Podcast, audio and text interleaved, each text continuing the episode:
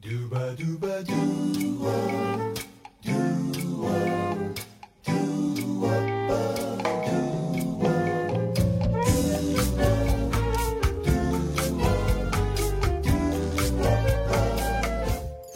它是北京市内每个方向都有班车，然后他们也会有党支部、先进党员这种，然后会在那个工位上面贴标志。八五年的汇报给九三年的是不太正常，对吧？这种事儿也很少出现，但是在互联网公司这种现象是很正常，只要你有能力，他去腾讯面试，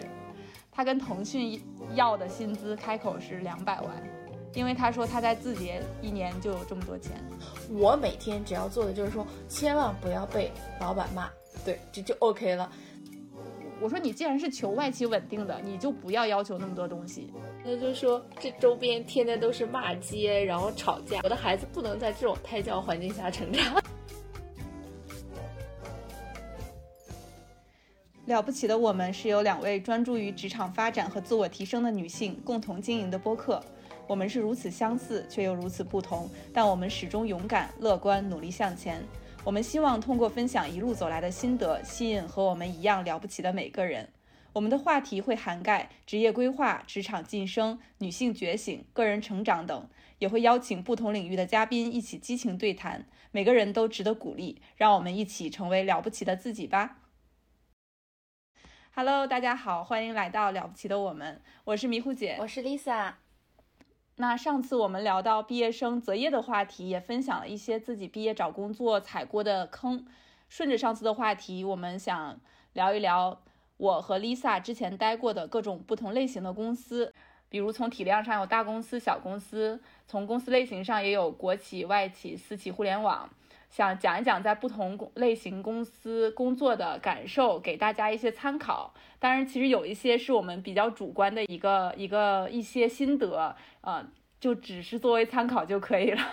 那我们开头先说一说，就是咱们两个都待过哪些类型的公司啊？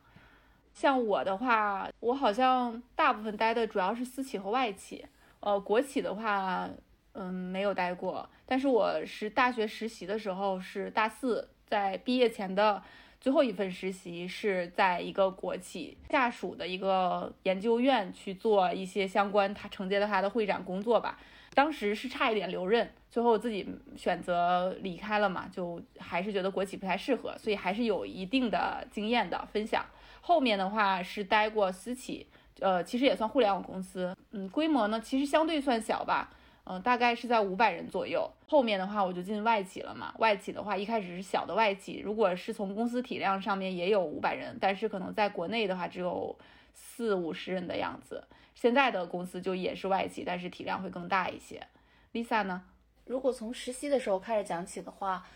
呃，我先是在港中旅，它应该严格意义上属于是国企风。第二个是在过就实习的时候啊，然后是在过三星，应该属于标准的外企。然后同时还有短暂的一段经历是在一个呃很小的公司，我觉得这个小应该是真的很小，因为他们当时大概就只有十几个人，是一个猎头公司，就是一个私企，感觉是像几个人合伙办的一个猎头公司。对，然后到工作之后的话啊，是在过大公司，就体量上算过大公司，因为像联想嘛，小米也属于大公司，比较大的，对，三万多员工。然后从嗯，公司类型上来讲的话，联想属于外企，然后小米可能偏互联网，但其实我在这个行业还是属于传统行业，整个就是一个混合风，我感觉。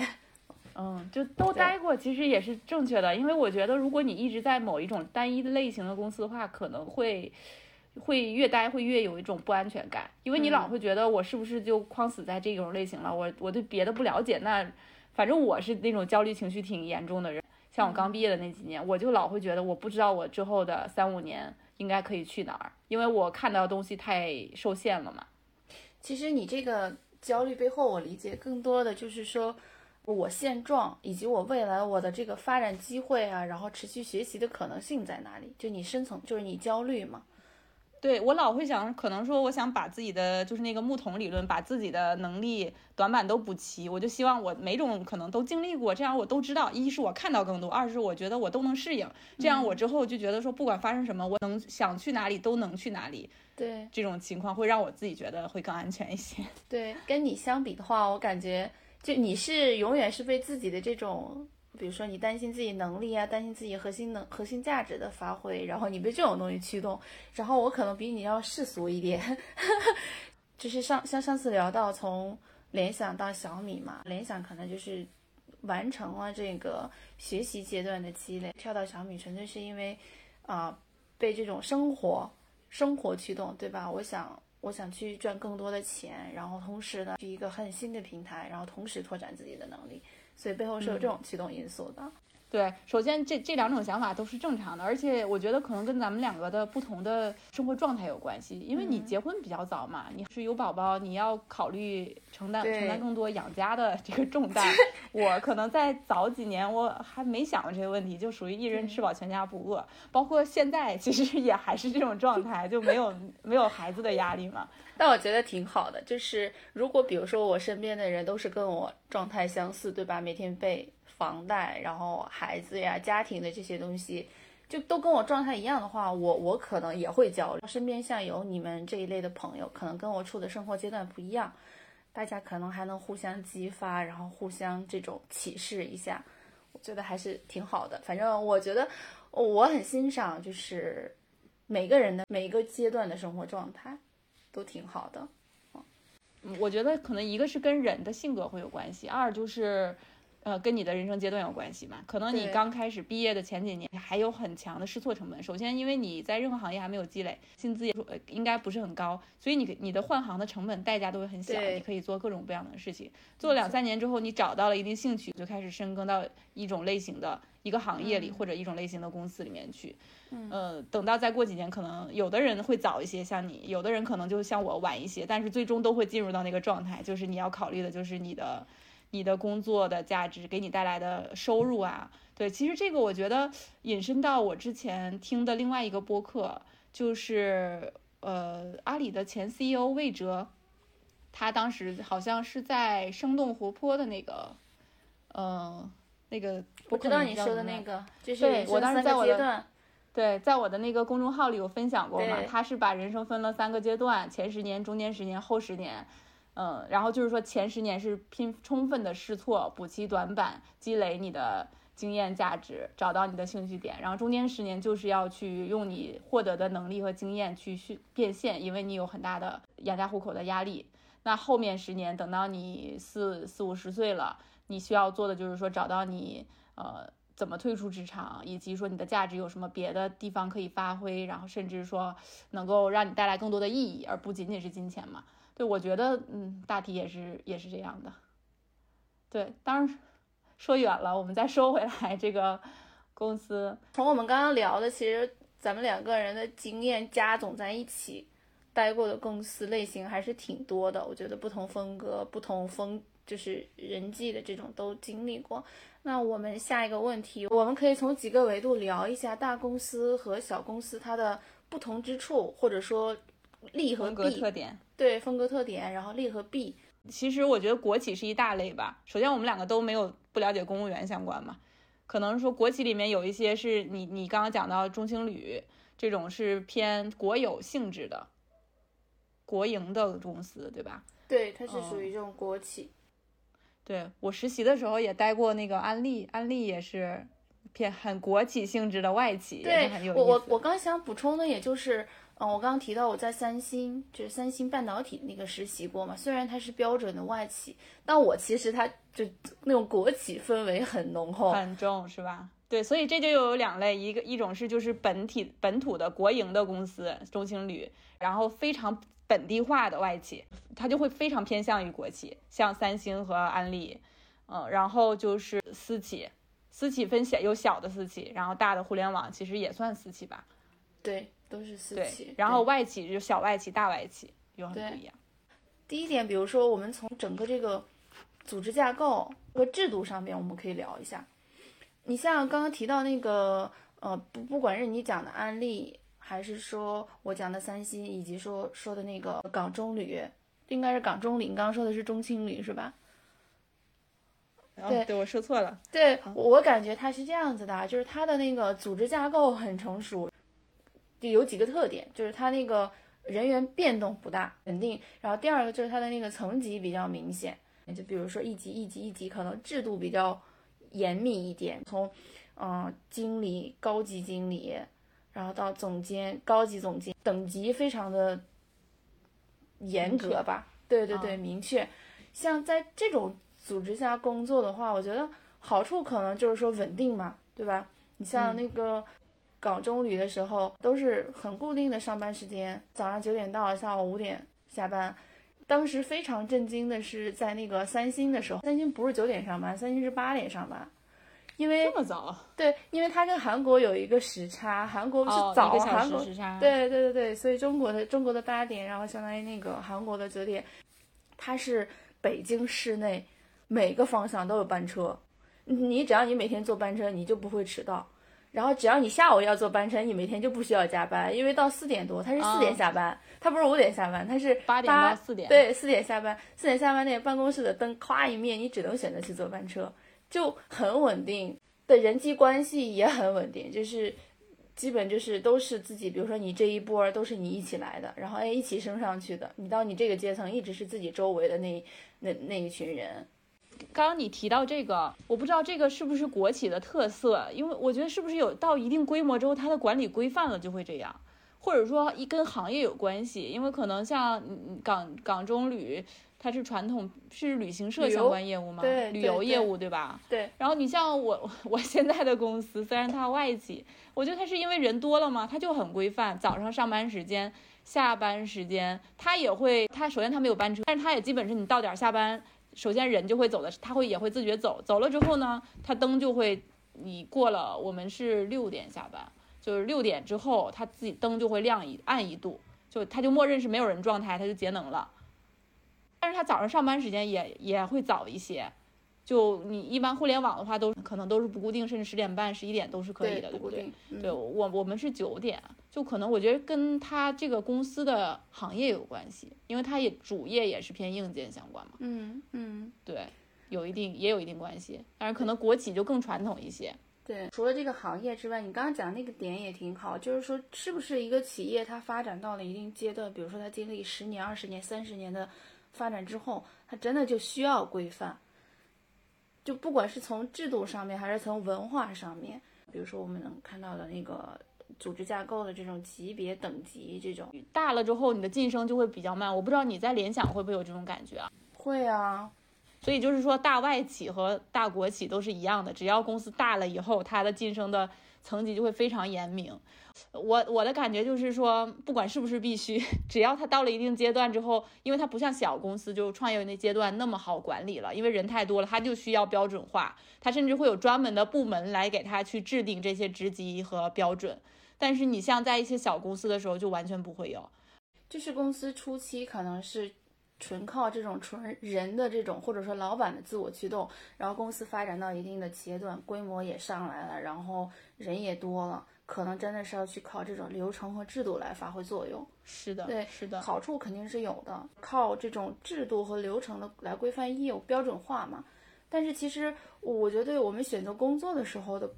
不好的地方，如果你一直在这儿待下去，你可能看看，比如说你现在三十岁，你看看你周边五十岁的人，你大概能想象自己五十岁是什么样子的，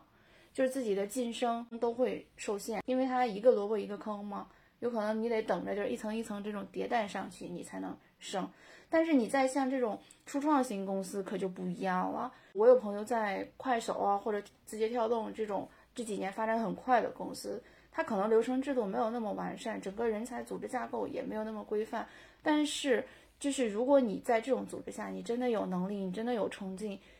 你的跃升是很快的。像我那个朋友，他比我年纪稍微大一点，可能就是八五年左右。他现在汇报给他的那个小 leader，大可能就是九三年、九四年的。嗯，所以，如果你是，比如说你现阶段你觉得自己的精力、体力，然后包括你的这种呃能力，然后都够得上，也不妨去小公司可以冲一冲，然后给你的职业生涯然后加速一下。对，但如果你要是觉得，比如说我现阶段是，呃，需要一个稳定、平衡一点的，那可能需要去一些规模大的公司，有制度和流程保障，可能就不会有那么的慌乱吧。我认同你这个观点，不同人想要的东西会不一样，所以它会适合不同的公司，不一定说国企就不好，或者说私企啊、创业公司就怎么样。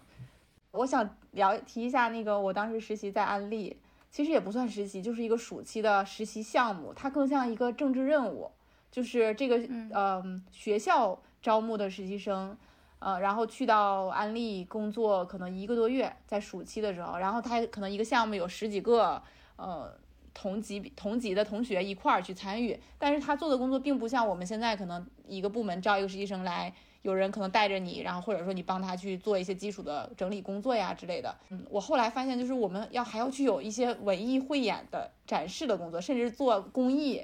然后要不停留照片，我更理解他更像他要做一个企业社会责任感的事情，他很国企，因为可能安利他是那种偏直销性质，他进中国很早，他要就要去搞得非常符合国内的这个公司情况，可能才能够比较受政府扶持，呃也更容易在国内开展业务吧。然后我觉得他们特别逗，他们的办公室也都看起来就很像国内的那种公司的办事处，然后他们也会有党支部，就是有党有党什么党员。什么先进先进党员这种，然后会在那个工位上面贴标志，因为他一定要非常国企化，说我要迎合国内的这种就是这个要求。我们公司是非常本土化的。那虽然我们是个外企，但我们有我们是有党支部，我们是要评优秀党员的。好有意思啊！你居然，我我真没有想到安利里边还会有党支部，然后要评优秀党员，还挺有意思的一点。所以我觉得就是说说说去外企这个事情，也要分清楚你去的是哪种类型的外企。你说它公司体量上，它可能也还挺大的，但它是一个非常偏国企性质的外企。然后，但是如果你可能去一些快消类的公司、化妆品的公司，比如说欧莱雅呀、宝洁，它可能是就更偏外企一些。对，嗯，然后那还有一种类型。就是像我上家公司一样，它也是外企，但它是它在国内设的一个小办公室。其实中国还是挺多的，尤其像我们做广告这一行，非常多小的广告公司，它可能在国外就是一个初创，或者说就像做到可能五百人左右，在国内它不可能把你一下子铺这么大，它只需要一些本土的业务人员，因为它的技术都在国外。你去的也是外企。嗯，但是你其实你待的更像一个创业公司，因为就非常的宽松，但也有宽松的好处，就特别爽。你享受着外企的待遇，但是你没有任何外企的规矩。我真的在那几年待的，我觉得特别开心，就是你又不用加班，你的福利又很好，年假也很多呀，然后公司也没有那么多压力，然后业务很好的时候，呃，升职也很快。是我心目中的那种外企啊，是类似于奔驰、宝马、嗯，西门子就这一类，因为我可能在那个制造行业待的比较多，了解一下，我有同学去去奔驰、宝马实习，然后包括我后面做就是广告，其实也对过这类的客户。首先，他们福利也很好，但是呃外企也有外企的问题，就是他们这种外企的公司，他不了解国内的国情，然后他所有的很多重大的决策都是海外在做。我有同学，他毕业就在这种公司，他做了十几年，然后是去年跳出来的。他是在大众，可能更老牌儿一些。他说非常养老，就是可能很多人可能待了二十多年了，这个公司就是很多东西一成不变，包括因为大众他在新能源车，对对，然后大众在这块儿是德国公司就决策跟不上，他不了解中国的这个趋势，他们就维持以前那条路做，所以基本他们是在新能源汽车这块儿是掉队了，整个公司增长就非常的乏力。看来大公司也不像就是我们想象的那么完美。一开始我总会总会想着这种到这种规模的公司应该会待得很轻松，就是这种轻松的前提啊，我是觉得还要看到就是这个行业的这个前进性。你要去一个没落的这个行业，对吧？待得很轻松，那感觉是像就是在走一条下坡路，这种轻松也感觉不好。所以我感觉是不是没有这种又轻松又稳定上升的这个行业？目前嗯可能还要多了解吧，因为咱们其实了解的相对还是有限的。但我觉得它跟时代有一定关系，就不同时代一定是有一个金饭碗的。就可能咱们还很小时候，九几年，我觉得那个时候可能国企是铁饭碗，慢慢慢慢的下海的人多了，嗯，一部分人可能就会觉得国企不够吃香了。但是另一部分人还会认嘛？你看现在我们都二二二年了，还会有人觉得国企吃香，甚至可能要卷土重来，今年又都重新去考公务员，要上岸，要编制嘛？我觉得是很难都得到吧。你这个阶段是铁饭碗，到过一个阶段，可能你就会是被时代淘汰的工作。所以像我为什么开头说我要希希望我是能具备各种到不同类型的公司的工作，因为你这个阶段可能嗯，你你的趋势在哪里，但可能这过一阶段它就它就不好了。那我是不是有能力能跳出来？我们讲了国企，然后外企也讲了一些，是不是？对，你讲讲互联网或者私企。我觉得小小米肯定算私企，对吧？呃雷老板的这个最有成就的一件事情，然后小米可能在十年的时候就上市，并且现在在世界五百强里边排名也非常靠前。就我觉得小米它能代表，呃，一大片私企或者说互联网公司的现状。我觉得它能够代表得了像头条、快手这一类的公司。首先是流程制度是不完善的，组织架构可能也不像那种我们刚刚讲的标准外企或者标准的这种国企那么完善，制度流程的缺失造就了，然后你有能力你就可以冲上去。对，咱先不说这种年龄的界界限，比如说你要在国企或者大企，得想，哎，八五年的汇报给九三年的是不太正常，对吧？这种事儿也很少出现，但是在互联网公司这种现象是很正常，只要你有能力、你的经验，然后你有战功，你就可以冲上去。但是这种其实也会造成就是一定的这个问题。这些九九五年、九三年，可能他确实是有一定的这种战功赫赫，但其实他还没有到那个年龄，时间还真的是个好东西。就是你只有经历时间的沉淀，你可能一些管理的东西才能升上来。所以就是说，我们的它的业务能力可能很强，但是从组织架构上来讲，小米其实是处于这种中间管理层这种管理能力的这种不足，所以就是老板老讲那种腰部力量不足，所以可能就这种组织架构也会造成很多问题吧。我觉得是这样，就是可能一些大的公司，不管是国企还是大的外企，它有，因为它很规范化，而且它其实在管理的理念上已经有很不是某个人带来的，而是说它常年已经形成了自己的一个管理的体系，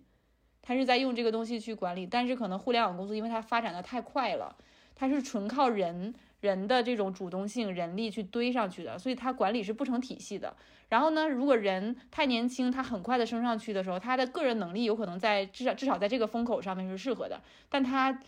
嗯，有可能他的管理能力并没有形成一个非常科学的体成熟的体系，他去管理的时候就会发生很多问题。同时，在这种情况下，可能这个人并不知道，他会觉得我已我这么厉害，因为他他没有经历过那个可能四五十岁的做管理的那种，他就觉得我二十多三十出头我就能够做到你这个程度了，是你不行。对，对是我太厉害了，不是，而不是说我跟你还有差距。对对，是的，所以就是这种组织，它会造成一个是对这个人来讲，他可能想走的是技术路线，比如说我走技术专家，然后你猛的，然后还同时让他兼任管理这个角色，他其实是适应不了的，哦，所以其实也会出现好多管理层很累，就是我感觉啊，我感觉就是小米的这种中高层都很累，下面的人的这种。没有任何的这种信息和决策的一个过滤，都需要他来做决策。说说白了，他就是还是顶着 leader 的这个 title，然后还要去做 working level 的事儿，啊、这是一种现象。第二种的话，可能是在，嗯，比如说这个人可能就是迅速的飙升，飙升上来之后呢，他其实是没有群众基础的，然后又很难服众。就这两种情况，其实都很畸形。就我们公司现在面临这个情况，其实还挺挺挺严重的。我大概理解了你说它可能能代表像呃抖音、快手这类的公司的一些情况，因为确实这个我觉得不只是小米，它是一个共性的问题。就因为我也能听到很多在其他互联网公司的人的一些情况嘛。我觉得首先一是这个行业的快速发展，其实造就了很多机会和人的他能够迅速的露出，让很多人会像你上次讲到的，你会在你当你在在一些大公司的时候，你是把自己的你把平台的能力放到你自己身上，你会觉得是自己能力强，嗯，但是其实我觉得在互联网公司也是一样，你可能是把大厂趋势的前进，呃，误以为是你自己努力上来的，有的时候很多人是很骄傲的，是。对他不一定会反思。我甚至觉得，可能像我在前几年在上家公司有一段时间，我都会有这种感觉。我就觉得是因为我很努力啊，我就是做的比别人好，所以我可能可以很顺利啊，可以升得很快。但是到后来，等我遇到瓶颈的时候，我才意识到一个问题，就是我是受到了很多，有一些是因为你你这个行业的问题，有的时候就是一些机缘巧合，可能你碰到了一个。一个赏识你的老板，一个配合的很好的人，你就抓到了这个机会。这个机会谁做谁都能够露出来，对，恰恰只是你做了，所以让人觉得是你你做的好。我之前就听过那个一个例子嘛，就我们之前合作过的一个人，他之前是在字节，然后字节去年不是裁员了嘛，他就，那我不确定他是不是被裁了，反正他离职了，他也就九三吧。就年纪还很小，但是在那家公司的时候就挺呼风唤雨的。就据说是因为大老板很喜欢他，他就相当于是做大老板的一个副手，然后帮他去下达一些指令啊，然后协调一些资源，所以底下的人都要去听他的安排，因为老板就是这样说的，你不听他的就是不听老板的嘛。然后以至于可能底下人也会有一些怨言，但是他其实是春风得意的。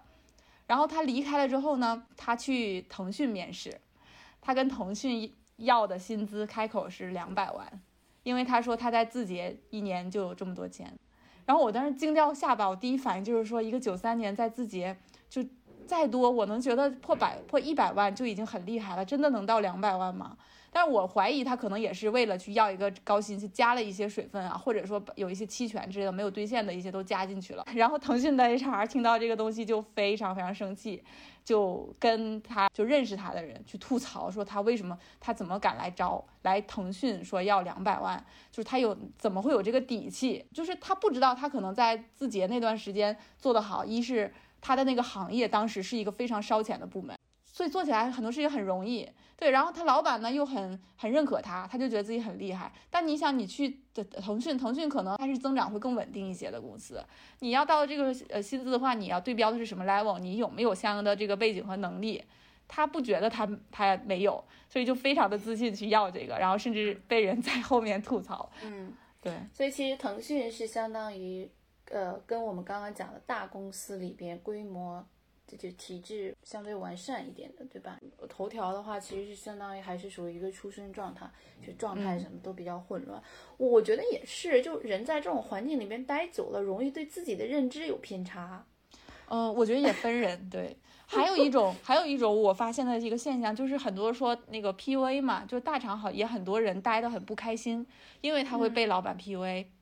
其实你在大厂里面，因为你做的是一个平台的生意嘛，尤其大部分的大厂它可能都是广告这种在盈利嘛，这种平台的生意不是靠某个人来介绍来的，其实你只是一个环节的螺丝钉。那那像字节呃也有 OKR 之类的，对你你每天可能很忙，压力很大，大家都很晚下班，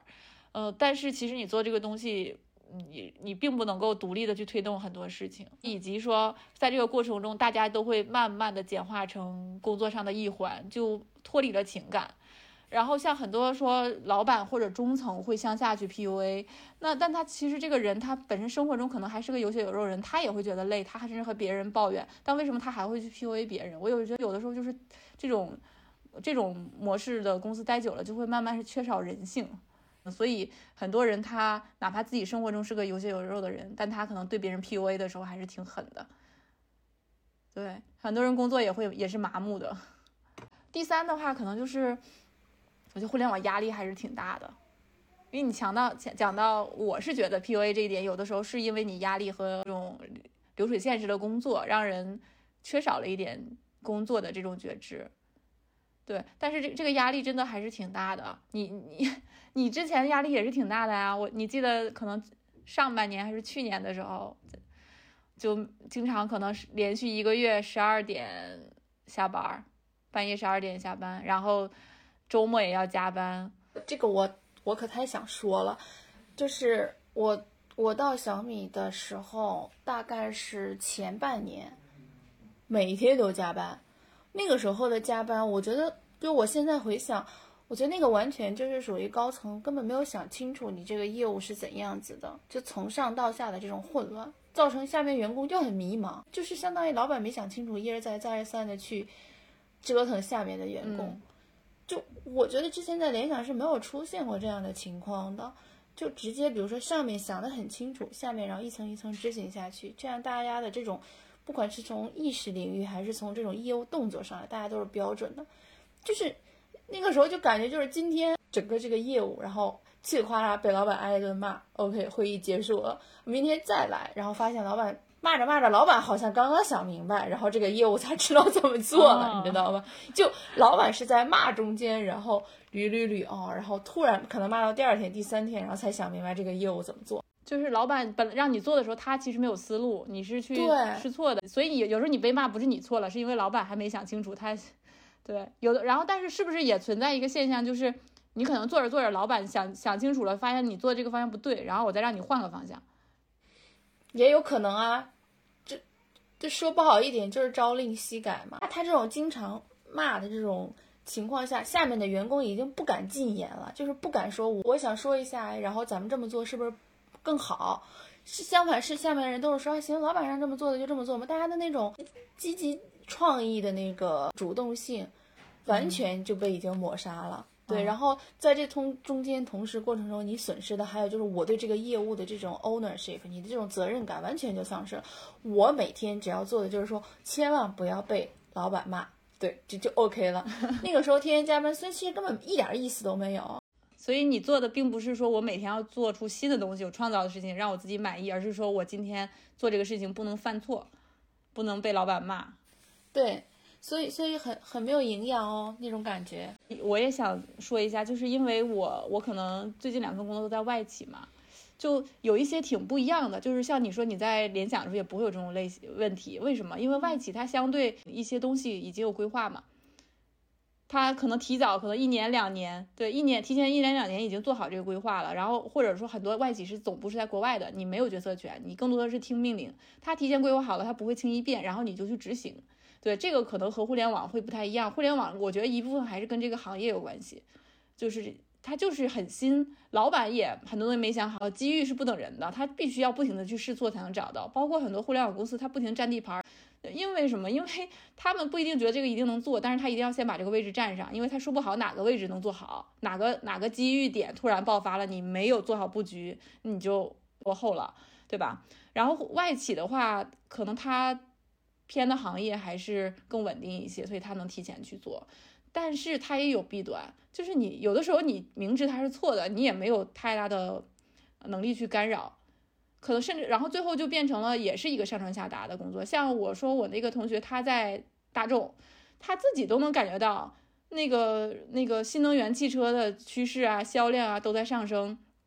但是你公司就不发展这个东西，你只能去执行，最后大家就变得死气沉沉的。也是说我只能去做老板让做的事情，可能不会像说互联网那样说，我今天是不要被老板骂，对，但也就是说我今天能做就是老板让我做什么做什么，老板不让做的事情我也是有这个范围的，所以其实也是殊途同归的。是有有那个同同样的这个问题，这是我现在讲的第一点，就是这种无效的加班，让你觉得就是内耗。然后第二就是说，另外一种压力大，是就是在互联网公司呢，它的那个角色和职责其实是不太清楚的，有时候会突然间，然后就会给你一个很重要的任务。并且它它不像就是说，OK，这个任务是大家怎样共识出来的，然后怎么去做，然后要达到什么效果，然后什么时间，然后交付，就不会给你讲清楚。OK，你就是做这个任务的人，你会临时接到一个任务是没有任何组织和资源的支持，这也是让你就是压力大的一部分。但其实我我其实其实去年是确实是经历了这么一件事儿，然后就我那个时候是第一次怀疑自己。确实，可能你之前认为的能力是原来平台带给你的。然后我那个时候，老板就一直，我不知道那个时候算不算 PUA 啊？他就说，你只要把这件事儿做好了，你自己的那个瓶颈你就突破了，然后你就成长。这是我没有做那件事情，我在最痛苦的时候，老板就是，我不知道算不算 PUA，但好像是另外一种。这应该不算啊，PUA 是否定你嘛？对。对，他就说你把这件事情做好了，你那个坎儿就过去了，以后你再也不会遇见任何困难了。那你过去了吗？过去了。还有就是他跟我讲说，比如说这个时间，然后大概在这个时就是这个成果交付前三周，你再来找我汇报这件事情。前面的那几周你自己去扛，然后你自己怎么安排。我当时真的觉得，就是我只是在聊天中，然后披露了一点点，说我对这个东西有认知，然后花整个这个东西从零到一的建设，然后就到了我的身上。对，那个时候第一时间肯定是觉得压力大，然后但是你还得咬着牙往前走嘛。就那个时候，他锻炼的不是你的专业知识哦，一定不是锻炼你的专业知识，就是锻炼你一些软性的东西，你怎么去组织，然后怎么去协调资源，然后怎么去找到你这个项目的干系人，然后跟你一起干这件事情。对，然后就是你整理一下这些之后，然后你找到相关领域，然后找到相应的资源，然后整个把这件事情安排下去。我觉得更重要的是这个。然后反正最后我们那个项目，因为他当时应该齐头并进是五个项目，我们应该是第一个，然后整体方案就是基本两次就评审通过了。中间整个过程每天都在焦虑，真的每天大把大把掉头发。然后就是我之前跟你讲过，有一天加班到一点多回家，然后当时我们家住在十层，电梯电梯居然不运行了。如果就是正常情况下，我肯定是骂天骂地，然后那个投诉物业。但那个时候你真的很晚回到家，你一点力气都没有，就不想再做无用的抗争，然后就默默爬了十层楼回家。半夜一两点爬十楼十层楼，对对天呐，对对对，所以，但是我后来把这个成果交付之后，然后我其实是突然就理解了老板讲的，就你以前可能真的一直觉得、哦、OK 我可以，我有这方面的认知，就你限于自己以前的经历，觉得自己可以行。真正到这种野蛮生长的环境下，让你亮剑的时候，其实你还是会害怕。然后你可能大概我们可能就整整一百天哦，然后过了之后，老板就说我要不推你那一下，是不是你自己肯定过不了？你现在过了之后，是不是我现在再拍给你任何难的问题，你你都不会觉得这是个事儿？确实是这样子的。所以第二方面就是我讲的，可能真的是在这种没有任何流程和组织制度保障下。你要去干成一件事儿，其实压力确实还会蛮大的。好多人，好多人面临的都是这种。我其实之前是有一个，也是咱们的那个校友，他是学日语的，当时在小米，可能这个岗位确实跟他当时预期的不太一样，就每天被让老板逼着去做一些自己不擅长、不能做的东西。反正最后他是选择了离开了，反正还挺那个什么的。我现在想起来那段经历，真的还是想。哦，我觉得压力好大。对我听你讲，我感觉你这个过程中应该成长还挺多的。确实，你老板说的对的，就是你现在走过这个坎儿，你之后就不怕了嘛。所以事实也是你，你就走过去了，挺过去了就好了。对，就是以后，比如说我可能从大公司，我可能会讲我在这个大公司见到了，比如说它多完善，它应该是怎么样子的，然后可能我学到了我想学的东西。但是从这种野蛮生长一些的初创型公司或者小公司，你走出去的话，我们作为如果作为市场上求职人员，主要的卖点肯定会是作为我在这个中间过程中承担了什么重大项目，做到了什么，克服了什么。我觉得这个可能才是自己从两种不同类型的公司出来能讲的东西吧。现在流行一个词是“超级个体”嘛，就是你在任何平台，可能平台会赋予你很多东西，你做成了是 OK 的，但是你也要去想你在中间获得什么，哪些东西是你能带走的嘛？因为如果你脱离了这个平台就做不到了，那这个东西并不是你的能力。对吧？是的，是的。而且我听听起来，听你讲，就是大部分互联网嘛，国内的互联网公司，不管是大型的、小型，其实都还带一点初创的这种公司的特质和这种从管理风格上面啊，都还比较粗放一点。他更欢迎的是什么？那种是抗，首先抗压能力要强，二是说要有有干劲儿，对吧？然后，呃，真的要能扛住这个压力，以及动作要非常快，对，甚至说有的时候要需要一点那种。呃，初生牛犊不怕虎的勇气，因为没有任何好的好的方案，你你你就放手去做，你自己去趟这个路，可能会犯错，但是最终你可能经过不断的试错会找到。但是可能外企是，呃，是另外一个相反的方向，他已经有方法论了，对吧？然后他不需要你可能经过试错，甚至他不给你空间去试错，你照着这个做就可以了。但对，呃，他也不需要你有那么强的抗压能力，因为他也不会真的去对你有什么人身攻击，或者是逼着你天天加班这样的情况。对，所以如果，嗯，有的人就会喜欢外企多一些，就是我希望工作更稳定，然后整个环办公环境也非常好，说出去非常 fancy，然后呢，嗯，整个工作流程也非常的规范嘛，不需要每天这么扯皮加班，呃，以及说。呃，找不没有章法，然后老板朝令夕改这样子，你，但是它对应弊端可能相对会沉闷沉闷一点，然后工资可能会少一点，对，然后晋升会慢一点。所以如果有的人受不了这种，他就可能去会互联网。他去在互联网受不了的人，他可能就会想去外企。我觉得我们刚刚把这几个类型的公司通过举例，都把这几种这这这几个公司的这种特点都已经讲得很清楚了。那你觉得，比如说我要是刚毕业，然后我是先从小公司开始好呢，还是先到大公司好呢？嗯，就我自己觉得啊，就是我以我之前的话，我会觉得，就是人可能是有一条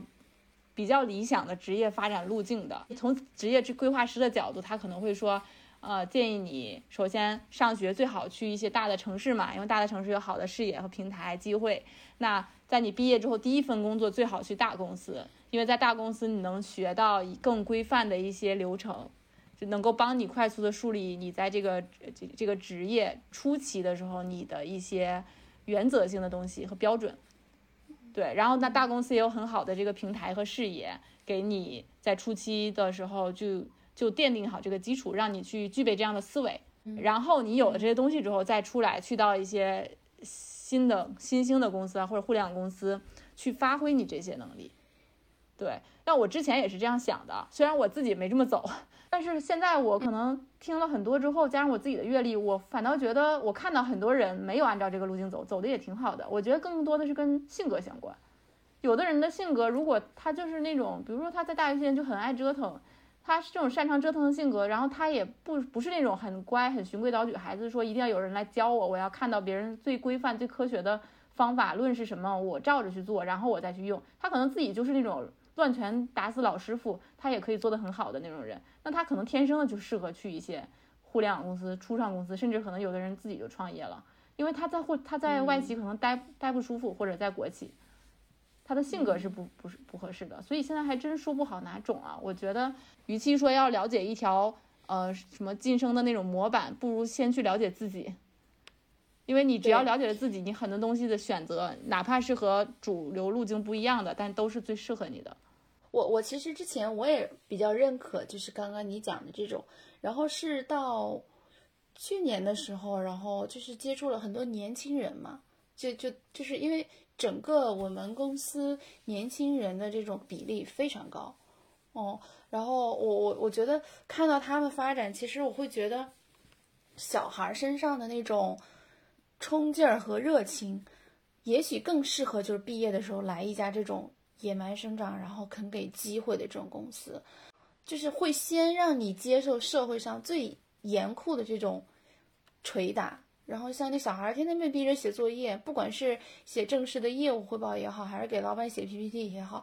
然后在这个过程中，其实是可能大家会觉得这是枯燥的工作，但是把他那种横向的那种生存的那种能力锻炼的很强，然后薪水可能也会。拔得很高，就会比相对，比如说你一开始去到这种传统稳定型的公司，他现在跟我年纪可能差个四岁左右，但是薪水跟我是一样的，对。然后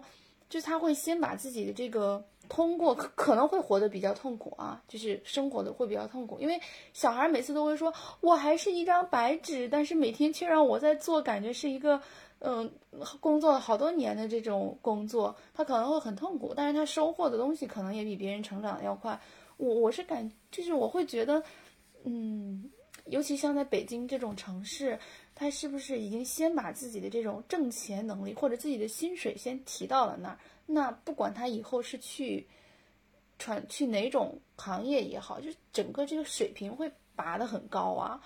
我我一直在觉，就是我现在其实就你薪水涨不上去，当然跟自己就是我觉得起点也有关系，所以我会觉得，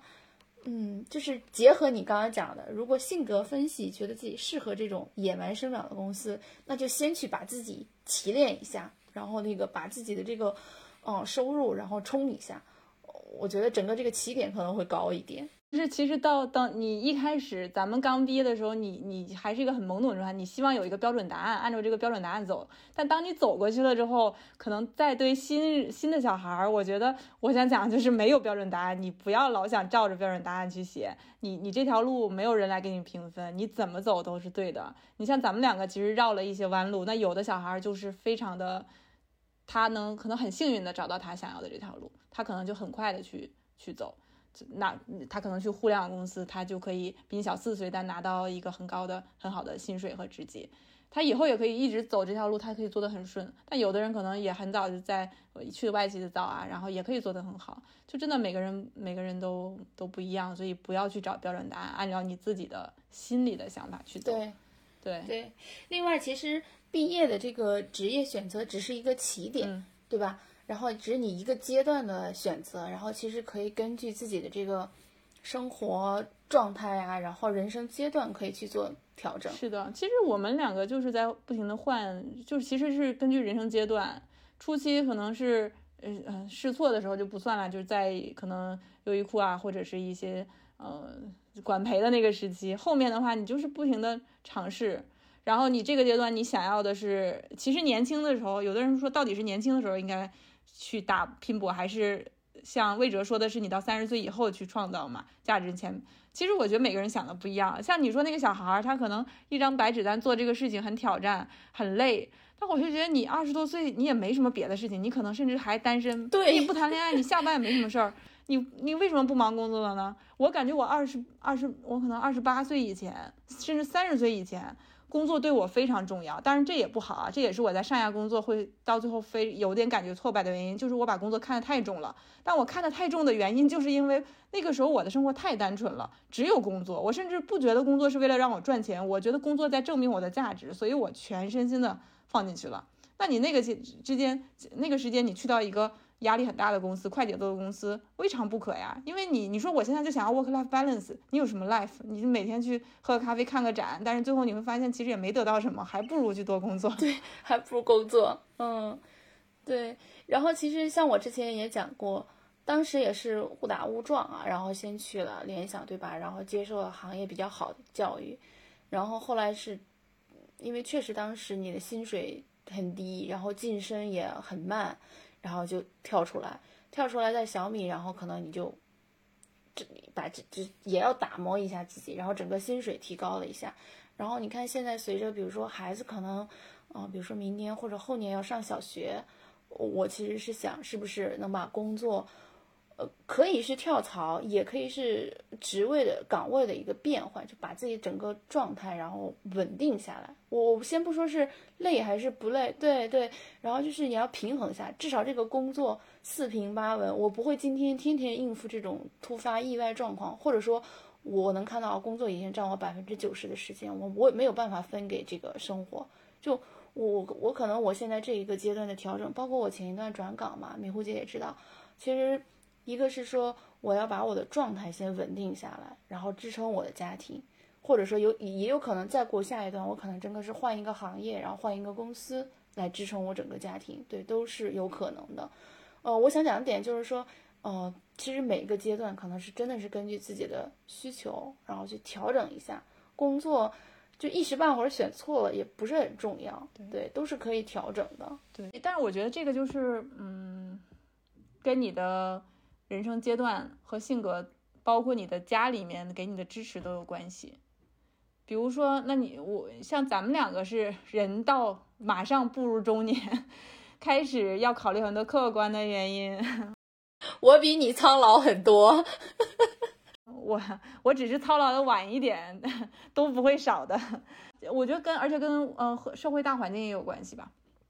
你像现在的社会大环境，最近可能互联网增速也会放慢嘛，各种裁员。你就说现在可能你的性格适合去创业公司互联网，但是已经不是那个风口的时候了。至少疫情这几年就风险更大一些，是不是找个更安稳的更好？我觉得其实是在有这个也有这方面的考虑。你这个时候让我去跳槽，跳到这种小公司，我说不定哪天这公司裁不裁员另说，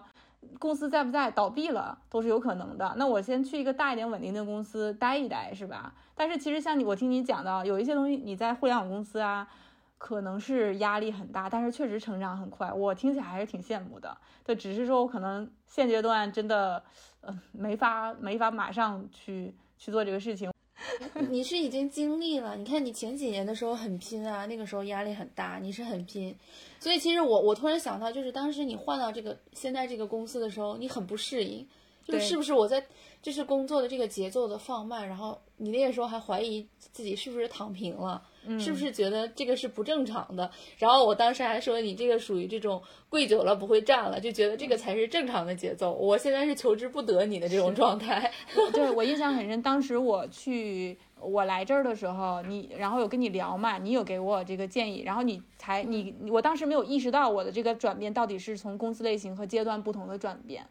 我只是嗯单纯表达我的一些焦虑嘛，我心里面觉得，哎、呦，最近就不知道该自己干什么，又突然闲下来。然后你又去指出说，其实你是从一个小型的公司跳到了一个非常完善的外企，然后和你当时从呃联想跳到小米是一个相反的方向。那我们两个遇到的水土不服是完全相反的。但同时你也能给我很多经验。你比如你的你从联想，你从大的公司跳到一个新兴的公司的时候，你的不适应是说那些规章制度没有了，你没有标准怎么做了。但我反过来是我从一个我没有任何标准，我可以任何尽情探索我想做任何事情，我的权限很高，什么东西我都能看见，所有数据我都能看到，我可以自己去这一片儿的所有东西我管了。然后我说了算，公司也没有任何限制我什么能做什么不能做。突然到这边之后，我什么数据看不到了，然后我很多东西我不能去讲了，就明公司明令要求我不能去讲了，我的 workload 也变得和 scope 也变得非常小了之后，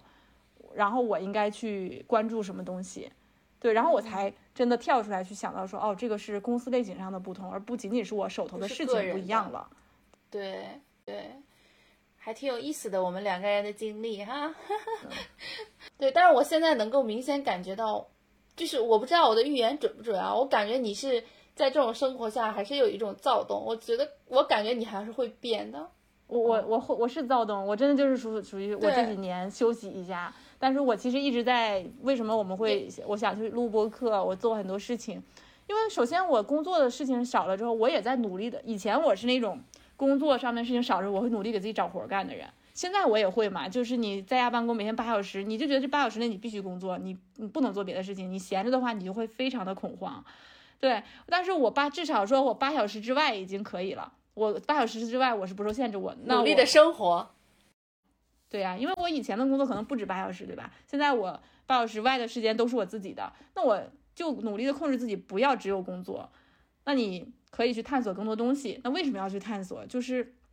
是不是可以给以后有一些找到一些新的可能？因为我还是觉得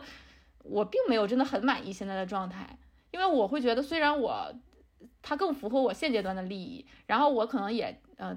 整个 work life balance 很舒服，但是我个人的成就感是降低的。我还是更想去创造一些东西。可能这就回到我可能之前去找薛依然做职业咨询的时候，他跟我说，我喜欢去自己主导一些东西，然后并且看到结果。那我现在东工作，说实话，我是看不到，我没有办法自己完全主导，我也是看不到一些结果的。对，所以，但是我愿意去为了我理性的分析，我愿意在这个阶段为了他去，为了一些东西去牺牲，牺牲这部分，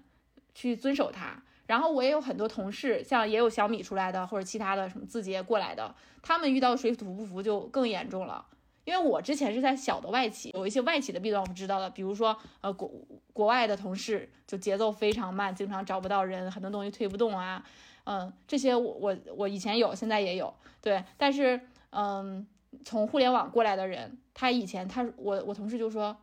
我可以直接拿着客户的这个需求去找数据组的人，跟他讲你要去修改你的算法，因为你的算法达不到我们的需求。但现在我们是不能做这个的，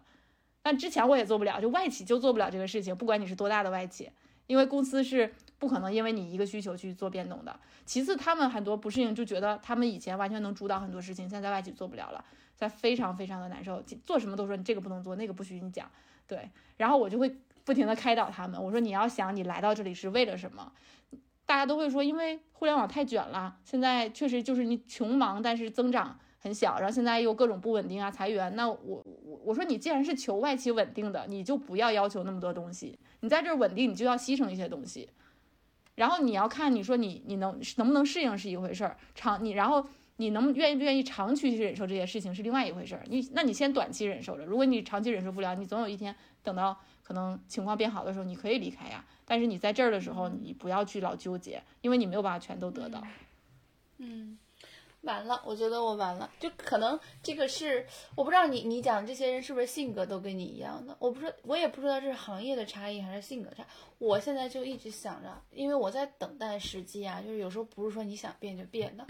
我在等待时机，一定要换回一个，我不知道是外企还是国企，对，换回稳定的，我非常稳定的那种。然后我可以好好的生活。我觉得我对工作就是我，我现在三十多岁，我对工作的要求真的只能占我百分之五十，不能超过百分之五十。就原来期待的，我要好好的生活是这种。我想先回答你这个，不是说不是说我的那些同事跟我都一个性格，他们只是在外在互联网久了之后习惯了，但是他们会主动过来，也是因为他们待的也不舒服嘛。他是又想要互联网给他的好处，就是。呃，你的你首先你节奏很快，我能做不受任限制做任何事情，然后我能推动很多东西，我享受这个成就感。但是呢，他们又不想去承受这个压力，所以他们才想来到一个更稳定的外企。但是他们又不想放弃互联网给他的这个东西。我说你不可能兼得。然后像你想换，我觉得也是正常，因为你在互联网你一直待久了，你也是是他们跳槽前的状态。呃，就是你你受不了这个压力，或者你不想承受这个压力，所以你想找一个更稳定的地方。但是你的不一样，是因为你你是从那个更稳定的地方来的，所以你能也能接受这个地方。他们是之前没有接受过，他来了之后一下子很不适应。对，所以我觉得就是你要两个都都经历过之后，你才知道哪个更更适合你，或者哪个更适合你哪个阶段。对，那我明白了。所以为什么说我刚刚用我说我等待那个时机，就是我心里一直在这两种状态间，就是。A，然后 B，然后我在等待那个时机，可能就，所以我刚刚觉得，嗯，我好像一下子说中了自己心里面的那个状态，嗯，而且我可能讲到一些同事，他们大部分是单身，他可能像你的这种，可能家庭兼顾的需求会更少一些。对，但是呃，我也有很多同事，他们都是家庭很稳定啊，有孩子啊之类的，他们就不会有这种问题，所以他不会来跟我聊这个事情。嗯，懂了。个人追求以及人生阶段，比如说你，你这个阶段就是追求你要快速的去学新的东西。那其实，如果学新的东西，两种方式嘛，一种是有人教你去有方法论的学，还是自己做着学。如果你是偏实干型的，自己要在做中去学的这种人，那可能就是创业公司、互联网公司更适合。如果你是那种偏，比如像好那种比较好学生，然后你需要要一套更科学的、规范的流程，然后要有人带着你的这种，有一个参考答案的，那可能像外企这种，嗯，会更合适一些。然后也有国企是什么样的人？有人他可能就是求稳，我觉得是有的。可能他哪怕他很年轻，他已经他就是想要一个非常安稳的工作。然后包括可能家庭能给他一部分的经经济的支撑，他不要求工资很高，他对他没追求的，他也可以去，就是可能会选择公务员或者是国企铁饭碗。然后也对工作上面的这个价值意义感没有那么大的执念。像我妹妹，她就是。他觉得工作就是赚钱，他他的兴趣都在可能说美妆啊、做做饭呀这种生活里的乐趣。嗯，他当时呃毕业的时候去了一家芯片公司，他因为他学的是这方面的，做的就非常不开心。项目每天都会今天做完了加班，明天明天改方向了，他就做的非常不开心。他也真的他不是很想在工作上展现自己的价值。然后后来他就去辞职去了一个大专的学校当老师。民办大专当老师，然后现在他又重新去找了一个博士生项目去读博了。哇，对，这个人生变化还是挺大的。但我觉得是挺符合他，就是他他要的就不是，并不是工作赚钱，或者是工作证明我的价值。我要的就是一个能给我个人时间更多。当老师有假期，读博也有一些假期，然后我的钱是够花了就可以了。我要我的时间，哦，到点上班就下上班，然后不带任何感情，下班了就走。然后还有就是阶段嘛，就是我们前面讲的是你每个人的需求、性格和需求不同，那也有人生阶段。比如说你是一个很闯的人，然后你可能去了创业创业公司、互联网公司，但你到了下一个阶段，你家庭需要稳定，呃，比如很多女性她有那个呃成家、怀孕、生生孩子的需求，这个阶段你还是更稳定，或者说工作压力会相对小一点嘛。像我有我有朋友，就是他在字节。他去字节去的很早，现在是已经是字节的 team leader 嘛，三杠一带团队就非常累。他是去年刚结婚，然后前一段我们公司招人，他有跟我聊过，就是他想来的原因，就是因为在字节，尤其是做中层太累了，他们他的整个身体状态非常不好。他现在是想要孩子，但是他觉得他的身体状态不适合怀孕，就压力太大了。然后我就跟他聊了一下，我就说，其实你要想来外企，呃，首先它是会适合对你生活更好，就压力肯定不会很大。然后你要想怀孕是没有问题的，但是也做了一些心理铺垫，就是你可能从字节过来的话，你会遇到的落差。但是他最后还是没有来，然后他自己还是觉得他在字节待了那么久了，可能在那儿生孩子会更理直气壮一点吧。但是好像应该还到目前我还没有听到她怀孕的消息。哇，头条真的有毒哎！我这是第，这是你讲的，我第三个人听到，就是说在头条工作造成身体有，我觉得都不是亚健康了，都是有问题。黄和平那么健壮的身体，他都说他的身体吃不消，真的。然后，然后另外一个女生也是比我大一点，可能就大个一两岁，她也是结婚之后考虑生孩子，然后一去检查，各种指标都异常，哦，然后她就从头条就离职了。对我也有，我之前有同事过去就是去头条，呃，有说头半年一直在看心理医生的，就因为他的老板一直在 PUA 他。对 然后你说到这个怀孕，然后我身边因为很多女同志嘛，然后他就说，我不能再想生孩子啊，这周边天天都是骂街，然后吵架，我的孩子不能在这种胎教环境下成长。但是这个在外企就很少，外企大家再不不合适，都会保持非常体面的状态。体面，对你想想，我都会骂人，就是在工作在公司状态下。我这种还是经历的比较少。我个人是觉得，嗯，给任何公司打工，嗯，就都不值得你这么紧张。但是你前期还是要很多你在公司积累的经验嘛，你需要积累的不是你给公司创造价值，或者说怎么样，你要去积累你个人的价值、你个人的能力、个人的影响力、可迁移带走的东西，然后后续有没有可能去做你想做的事情？对，这是我现在在想的一个东西，当然也不一定会能真的达到吧。我是觉得达不到也没关系，能达到最好了。对，但是至少不要穷忙。对我之前就真的是穷忙，我就觉得八小时我卖给公司的，我就是心安理得，就是应该去做这些事情。但是对我自己有什么有什么成长，我觉得这不是重点。之前我是这样想的，现在我我觉得不是，我是觉得。年轻人也是一样，你可以在互联网公司，可以在外企，但是你在外企是你去学习这个好的方法论和甚至是管理上面的能力啊，公司管理的一些方法。你在互联网公司是锻炼你自己的生存能力，生存能力，对，然后这种解决问题的能力，但最终都是回归到你个人的能力。嗯，是我们今天其实讲了很多，都是关于。工作的反思和吐槽，并没有说有什么具体的结论，一定要什么工作适合什么是呃就是好的，什么工作是不好的。对，结论就是没有没有一成不变的职业路径，也没有孰优孰劣，基于你自己的选择和你在你不同了解你自己，然后了解你所处的人生阶段，你现阶段的需求，去。做出你当下最好的选择，同时可以根据你的情况随时的去做调整就可以了。就是这个过程中可调节，但是这个过程中你一定有一个线是牵着自己，你知道你自己在干什么。对，不管是你在蓄积未来的专业能力，还是在蓄积你未来的生存能力，你以这个东西以自己为一个坐标，然后来调整就好了。就核心是你就不要把你的时间贩卖给公司之后，就完全就不考虑个人的成长了。对，对的。好的，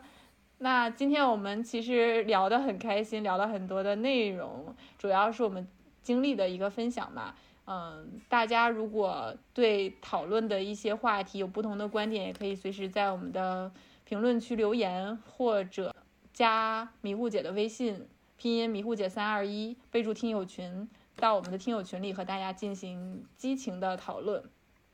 我们今天的内容就到这里，感谢大家的收听。拜拜。